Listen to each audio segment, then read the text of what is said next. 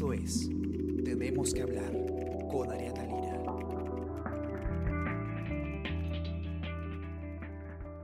Hola, ¿qué tal? ¿Qué tal todos? ¿Cómo están? Yo soy Ariana Lira y hoy tenemos que hablar de eh, este conflicto, esta crisis política que estamos viendo desde que el Congreso le rechazó la confianza al gabinete de Pedro Cateriano. Continúa, continúa esta historia porque eh, esta vez el presidente del Congreso, Manuel Merino, ha admitido, ha confirmado que eh, en efecto él se reunió con Pedro Cateriano días antes de la sesión del Pleno en la que Cateriano pidió la confianza para eh, comunicarle que, efectivamente había muchas críticas en relación a algunos ministros del gabinete. ustedes recordarán, si es que, si escucharon el podcast de ayer, que, precisamente eh, Pedro Cateriano, en la entrevista que le hizo Sebastián Ortiz eh, para el diario, eh, había, había revelado que se había reunido con, Merino y que Merino le había, le había hecho saber estos cuestionamientos que pues Cateriano los interpretó como, como una amenaza, como una advertencia, ¿no? Más o menos, si es que sigue el ministro de Educación Martín Benavides, lo más probable es que no te vamos a dar el voto de confianza. Y quiero comenzar en primer lugar rechazando enfáticamente cualquier insinuación de chantaje o de negociación sobre el voto de confianza. Tenemos que hacerlo porque Perú merece un respeto. Y esta institución que es el Congreso de la República, que es de todos los peruanos, de ninguna manera se puede pretender mancillar para poder hacer equivocar al pueblo peruano en una situación que no tiene nada que hacer que la reforma universitaria o la reforma en la educación. Así, porque de manera democrática, con la experiencia parlamentaria, dirigiendo este Parlamento, lo llamé telefónicamente y nos reunimos. No nos fuimos a reunir a la esquina del chino, no nos fuimos a reunir a un sitio escondidas, nos reunimos aquí en el Congreso de la República. Aquí, como representante del Congreso, para poder expresar las debilidades que tenía su nuevo que se sustentaron en esa conversación en tres opiniones que no eran ni siquiera un tema de poner en bandeja la cabeza de algún ministro, sino en decirle que había debilidad y que había serias críticas de respuesta al voto de confianza en relación a su ministro de Trabajo. Un ministro de Trabajo donde en este momento, donde el Perú atraviesa una situación grave por la, por la pérdida de trabajo, ponía una persona sin experiencia. Igualmente se hizo una crítica o una conversación referida a la ministra de Economía y al ministro de Educación. Y en cada uno de ellos podemos explicar, porque no es un tema nuevo y, el Perú entero lo sabe y usted los medios de comunicación lo sabe. Había dos interpelaciones que estaban en camino y que esa no dependía del presidente del Congreso para poderlas bajar, sino de todas las bancadas parlamentarias o del Congreso de la República. Manuel Merino ha reconocido que existió la reunión, pero él dice que el tono fue otro. Él dice que no fueron amenazas y eh, Alicia Rojas, ella es eh, periodista de política del diario, ha escrito la crónica y tiene eh, toda la información sobre estos pronunciamientos que ha hecho Manuel Merino. Vamos a conversar con ella. Hola Alicia, ¿qué tal? Hola Ariana, ¿cómo estás? Buen día a ti y buen día también a todos los lectores del comercio que están escuchando en este momento el podcast. Gracias, Alicia. Primera vez que te tenemos por acá y espero que no sea la última. Cuéntanos eh, un poco qué es lo que ha dicho el, presidente del Congreso, ¿no? Él confirma esto, eh, bueno, tenía que, ¿no? Evidentemente, pero ¿qué es lo que él dice? ¿Cómo es que él, eh, digamos, cuenta esta versión de esta reunión que tuvo con el Premier? Yo creo que con esta declaración que dio el día de ayer en el Congreso, al mediodía, se van como hilando algunas, algunas cosas, ¿no? Se va agregando otro episodio a este, a esta, esta novela. A esta novela que, que estamos ya viendo eh, durante varias semanas entre el Congreso Legislativo y la pelota se va de un lado a otro. Y una de las cosas que ha resaltado en, en, este, en esta conferencia de prensa es que el presidente del Congreso, pues, en un claro eh, en un claro eh, síntoma de enojo y, queriendo zanjar, elevando la voz eh, y diciendo que no fue un chantaje, que no fue para nada una negociación, el voto de confianza, rechazó en, ese tono enfático las insinuaciones, según lo que él ha, declarado, que han sido insinuaciones dadas por el presidente de la República y también por el eh, señor Cateriano, que ya es el saliente primer ministro. Eh, sí, cuéntame. no, te escucho, te escucho. Y bueno, estas declaraciones las, ha, este, las ha dado justamente un día después de que el presidente y, y el señor Cateriano hayan revelado cómo se dieron estas, esta, cómo se dio sobre todo esta conversación posterior a la que se había dado entre, entre él y entre la mesa directiva más o menos a mediados de julio, una conversación que no se había revelado y, y, él da un poco más de detalles, ¿no? Sobre que esta reunión, según lo que él dijo, no se dio con ninguna cuestión bajo la mesa, que su, su ánimo, como tú bien lo has indicado, fue expresarle la debilidad y las serias críticas de respuesta que había al voto de confianza, algo que, vimos el día, en la mañana del martes, ¿no? O sea, amanecimos con, con, esta con esta denegación al voto de confianza. Y eso, eso fue básicamente lo que, lo que él ha, dicho. Según tu nota, además, Merino, no solamente le hace saber eh, las críticas eh, hacia, hacia los ministros de Educación, Martín Benavides, y de Economía, María Antonieta Alba, que que ya sabíamos, ya, ya había dicho Cateriano en, en entrevista con Sebastián, eh, que, que, eran, digamos, los ministros cuestionados, ¿no? que tenían interpelaciones pendientes, sino que además le señaló el, al, ministro de Trabajo, ¿no? Martín Rullero, por ser una persona joven, una persona sin experiencia, que es además una crítica que se le ha hecho desde el día uno al gabinete cateriano, ¿no? por la cercanía sobre todo que, que, tenía el señor Cateriano con, con, Martín Ruggiero, ¿no? que era amigo de, de, su, de su sobrino y por ahí que se habían estado eh, eh, tejiendo algunas teorías de, de, que, de que había sido pues este, incorporado en el gabinete por una cercanía cuando no tenía la, la experiencia. Pero el, el, Cateriano no le dijo eso a Sebastián, no le mencionó el tema de Martín Ruggiero, eso nos enteramos ahora por Manuel Merino.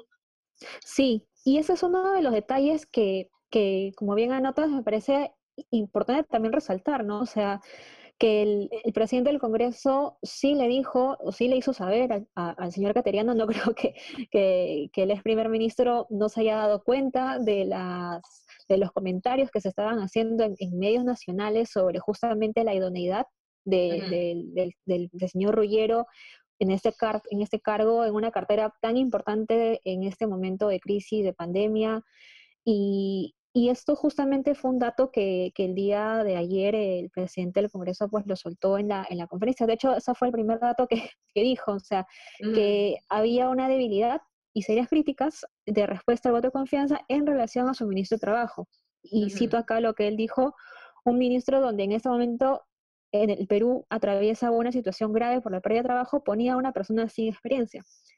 Este este fue un, dato que el señor Cateriano no, lo ha dado a conocer eh, y aquí saltan pues una serie de, suspicacias, ¿no? O sea, eh, en todo caso, ¿por qué no lo dijo? Y, si, si esa omisión se supone o se sugiere de, justamente una, una cuestión que él tiene una relación un poco más cercana con, el señor Ruggiero, eh, justamente por estos vínculos que ya se habían dado a conocer, eh, y, luego menciona las críticas que habían hacia los ministros eh, de Educación, señor Benavides, y la ministra Alba de Economía. en, caso, en estos casos específicos, él menciona que hacia la ministra de Economía habían críticas sobre los presupuestos que se estaban dando, la distribución a, algunas alcaldías y que esto había llegado al, Congreso, entonces esto era como una, un impedimento o una razón para no darle la, confianza. Y respecto al ministro de, Educación, se refirió a los licenciamientos, pero dijo que esto no tenía absolutamente nada que ver con que si quieran ellos bajar la reforma, exacto, o, que quieran afectar a, a, su NEDU. Pero, pero menciona luego que el tema de la, de la cancelación de la adquisición de las tablets a esta empresa Top Sale. Esto se iba a incluir en el pliego interpelatorio. Eh, y luego, él, eh, hacia el final, casi, bueno, hacia el final, no, en el final, al final de la conferencia, a él, eh, él suelta que, bueno, si se ratifican a estos dos ministros, ministro de Educación y la ministra de Economía, entonces que el camino de las interpelaciones seguirá. Y al seguir el camino de las interpelaciones, en caso los dos ministros no satisfagan con sus respuestas al Pleno del Congreso, ellos tienen la facultad, porque sí, sí la tienen, tienen la facultad de, censurarlos, ¿no? Y ya conocemos un poco esta historia de censuras, o sea, le hemos pasado con el ministro Saavedra cuando fue, eh, cuando el, Congreso justamente lo censuró. Eh, en ese momento se le acusaba de, las demoras en, la organización de los Panamericanos y, claro, por otro lado... De, la responsabilidad política que el Congreso decía que tenía eh, por, ¿no? por, por algunos temas, pero lo que vimos en el debate, que es más o menos lo que estamos volviendo a ver ahora, ¿no? Lo que vimos en el debate de la censura de Saavedra fue eh, que en realidad las cosas giraban en torno más a, un tema ideológico, ¿no? A esta supuesta ideología de género, etcétera. Entonces, la moción de interpelación iba por una cosa, pero el debate te, demuestra de cierta forma los intereses que hay ahí, que es más o menos lo que estamos viendo, porque si bien, eh, eh, digamos, al, al, ministro se le quiere interpelar exactamente por lo mismo que él ha ido a responder a la Comisión de Educación del Congreso, ¿no? Que es el tema de la SUNEDU, cuando él era funcionario de SUNEDU. Claro, y además porque él mismo ya lo ha advertido, o sea, ha advertido que la Comisión de Educación quería instalar o quería conformar una instancia superior a, la SUNED, que se quería hacer una revisión, una fiscalización del trabajo y además que se han, se han otorgado este, facultades investigadoras para justamente ver el tema SUNED. Entonces, el tema SUNED está saltando y, salta justamente porque eh, es evidente. Entonces, y, y, además porque estamos viendo que en el caso específico de, Podemos Perú, por más que la, bancada haya retirado al, miembro integrante de la comisión de, su bancada, de la comisión, es, es, este, es, evidente. Entonces, y el ministro, como te digo, ya lo había alertado en una entrevista que dio a Cuarto Poder hace unas semanas, que había un especial, eh, un especial foco justamente en el tema educativo, que lamentablemente, y lamentablemente porque si, si fuese porque eh, se va a tener buenos resultados o se va a, mejorar o, se piensa en una mejora colectiva, generalmente estos, estos cuestionamientos hacia el tema de la reforma educativa, la ley universitaria, SUNEDU, parten por intereses particulares y es algo justamente que estamos viendo ahora, ¿no? O sea, el resultado de esto es justamente que hay intereses subalternos y esto eh, está dañando en general toda la institucionalidad. Ahora, el cateriano, en, eh, perdón, Merino, eh, en, en, ese pronunciamiento, él rechaza enfáticamente, él dice, ¿no? según tu nota y cito, quiero empezar rechazando enfáticamente cualquier insinuación de chantaje o negociación sobre el voto de confianza. Él lo que dice es que si no, se hace, no se le concedió la confianza, eh, no fue por el tema de las interpelaciones pendientes de los ministros o de los ministros que, no tenían consenso en el Congreso, sino a la falta de expertise de Cateriano en explicar al país las acciones que asumirían en los sectores salud y economía. Sin embargo, eh, él también dice, según me entero por tu nota, eh, que, que, le había dicho en esta conversación que tuvo con Cateriano, le dijo a Cateriano que si no tenía tiempo hasta su presentación en el Pleno para levantar estas situaciones, se podía posponer la investidura 10 días más. O sea, yo lo que estoy entendiendo es que Merino le dice, mira, si es que tienes muy poco tiempo para cambiar a los ministros eh, sobre los que no hay consenso en el Congreso, te, damos 10 días más para que te presentes acá. Claro, como un, haz estos cambios que te estamos, que te estamos sugiriendo, ¿no? Claro, y, y vemos. Eh, no pasó y vimos justamente lo que, el resultado final, ¿no? De, esto. Y otra cosa es que el, señor Merino, el congresista Merino, eh, señala también la participación de los medios eh, e, e, en que se pretende poner justamente en los medios de comunicación como que esto ha sido una responsabilidad de parte de los grupos políticos y que hay cierta injerencia ahí, ¿no? Entonces, eh, yo creo que eh, viendo esto, en la responsabilidad es simplemente, o sea, como medio de comunicación obviamente es reflejar justamente lo que está pasando y dar, y dar a conocer esto. Entonces, eh, también por ahí como que el congresista quiso eh, decir que estas acusaciones que el, que el gobierno o que el presidente y Cateriana han hecho en estos días, que parte de que ellos tienen una comunicación con los, con los medios, entonces que por ahí se está ese también sacando esta información. Y, y, la verdad es que, bueno, hemos visto la, información que, que, se ha sacado, que se ha publicado y es básicamente ceñirse a los hechos, ¿no? Entonces, y, el señor eh Merino además tiene este, los, los, micrófonos abiertos siempre para poder comunicar eh, su versión de los hechos, ¿no? Que es lo que ha pasado luego de que, de que ha hablado el señor Cateriano en una entrevista eh, en una entrevista que ha sido totalmente transparente, ¿no? De parte de los medios, además. Así es, sí. Y, y bueno, el, una eh, de las cosas finales que me parece que tenemos que tomar especial atención es esto a lo que se ha referido, ¿no? La, a la censura. El, día, de, ayer yo pude conversar también con el congresista Manuel Ricardo Burga, que es el vocero alterno de la bancada, y le pregunté también específicamente sobre este tema, ¿no? Sobre lo que el, señor Merino había dicho sobre la posible censura a los ministros que sean ratificados eh, y que tienen las interpelaciones en camino. Y él me dijo, y aquí cito, creo que eso es lo que van a pedir la censura, algunas bancadas, lo que plantearía es que por la salud del país no lleve al señor Benavides, no porque tengamos algo contra él o atacar a SUNEDU, vamos a respaldar el trabajo de SUNEDU, pero el tema es que es un factor de desunión entre algunas bancadas y el Congreso. Entonces, mm. aquí, claro, ya, ya vemos, o sea, lo que sospechábamos, aquí ya lo estamos este, también este, viendo, ¿no? O sea, sí habría una intención de, censura en caso de alguna ratificación así es. Y, otro tema importante es que, eh, eh, y es algo que hemos, estado conversando constantemente estos días, es que el hecho de que nosotros estemos a menos de un año del cambio de gobierno, eh, eso significa que el Congreso ya no tiene la facultad de disolver el Congreso. Así se denieguen cinco confianzas a cinco gabinetes seguidos el presidente no puede constitucionalmente disolver el Congreso faltando un año para el cambio de gobierno. En cambio, el Congreso sí puede eh, eh, denegar la confianza cuantas veces desee y sí puede también eh, vacar al presidente si es que así lo considera. No hay aún, digamos, esta, esta posibilidad no, no es tangible aún, pero lo que tú señalas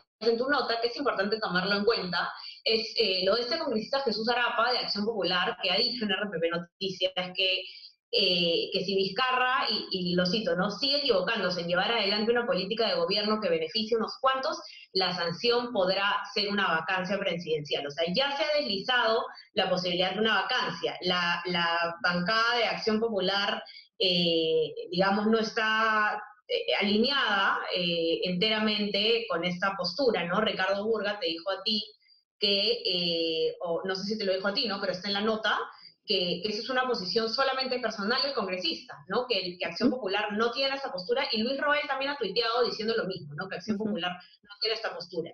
Acción Popular igual ya sabemos que tiene el voto dividido, ¿no? Sí, eso es lo que el congresista Sigurga nos, nos dijo al, comercio. También pudimos conversar con el vocero de la bancada, que es el congresista Otto Kibovich, y ambos lo que nos han indicado es que esta es una opinión personal que sale del mismo congresista Arapa, no es una posición que se haya conversado o se haya deslizado o que se haya puesto en algún tipo de agenda en la, en la bancada, y la rechazaron eh, porque, porque no tiene absolutamente nada que ver con lo que, según lo que nos dijeron, con lo que ellos están eh, o con lo que ellos pregonan. Y, y otra, otra, otra cosa es que le preguntamos tanto al, al congresista Burga como al congresista Giovich si el congresista Arapa iba a ser llamado en la, en, la, en la bancada, si iban a tener algún tipo de reunión justamente para esclarecer en por qué dijo esta, esta o por qué esta posibilidad. Claro, porque es, es... Tan seria, ¿no? no es, este... es serísima, o sea, estamos a un año de, de terminar un, un periodo eh, que ya había tenido sus baches en, anteriormente. Tenemos eh, un, Congreso también que está, eh, tiene ciertas manifestaciones en, contra de, algunas políticas y claro, sumarle esto es como se dice echarle más a la herida, ¿no? Entonces sí sería importante que la bancada considere aclarar esto de alguna forma un poco más tajante porque eh, es, es, preocupante, ¿no? O sea, es preocupante que, lo, que, que se diga esto cuando tenemos ya una carga muy fuerte como país que atender. Entonces, ya sumarle esto es como te digo, en esta situación. Sí. Así es. Y algo interesante que, pasó también ayer, Alicia, es que eh, la bancada de Alianza para el Progreso, en, sus redes sociales, de, bancada, no de un, congresista en específico, eh, se había pronunciado eh, diciendo que ellos no apoyaban ninguna idea de de una de plantear la vacancia o de apoyar la vacancia, ¿no? Y lo dijeron, descartamos la posibilidad de plantear o apoyar la vacancia, reafirmamos nuestro compromiso, de apoyar la gobernabilidad, etcétera, hasta con un banner y eh, curiosamente borraron los tweets y borraron los posts, ¿no? Entonces hay que estar atentos ahí qué pasa también. Sí, porque, bueno, no sé, quizás están ajustando su declaración o estaban, o estaban tratando de ver algún tipo de, de pronunciamiento. Así es. Pero sí. un cambio de postura o simplemente un cambio de reacción? o un cambio de forma, exacto.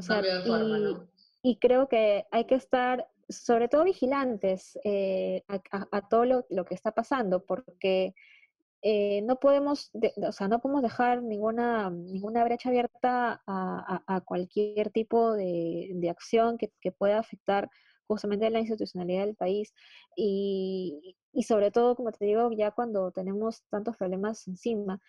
Y eh, eh, sería bueno que la bancada digan, o sea, luego de esto, ¿por qué borró? ¿Por qué si se van a manifestar posteriormente? O, que, digan, digan cuál va a ser su postura de manera clara, ¿no? claro, que sean tajantes en rechazarlo, que es lo que esperamos. O sea, Vamos a, así es, vamos a seguir entonces atentos a ver qué, qué pasa con esta historia eh, de, conflicto que vamos viendo entre, entre el Congreso y el Ejecutivo, eh, en esta crisis además eh, sanitaria y, económica, le, le estamos sumando un, terremoto político. Alicia, mil gracias por estar aquí conversando conmigo. No, gracias a ti, Ariana, y bueno, a todos los, los lectores del comercio que nos han podía escuchar y bueno, sí, como dices, estar atentos a lo que vaya a pasar en estos días, que ojalá ya se pueda definir cuál es el nuevo gabinete. Así es, entren los que nos están escuchando a nuestra web, elcomercio.pe, para que puedan leer la nueva Alicia y las demás, eh, los demás informes que tenemos eh, bastante completos, sobre todo el, eh, sobre toda la tormenta política que está ocurriendo, van a tener notas explicativas bastante completas, bastante didácticas, y no se olviden también de suscribirse a todas nuestras plataformas, estamos en Spotify, en Spreaker, SoundCloud y Apple Podcast para que puedan escuchar este podcast y muchos más. Y no se olviden también de suscribirse a nuestro WhatsApp, el comercio que informa, para que puedan recibir lo mejor de nuestro contenido a lo largo del día. Que tengan un excelente día y ya conversamos mañana. Chau, chau.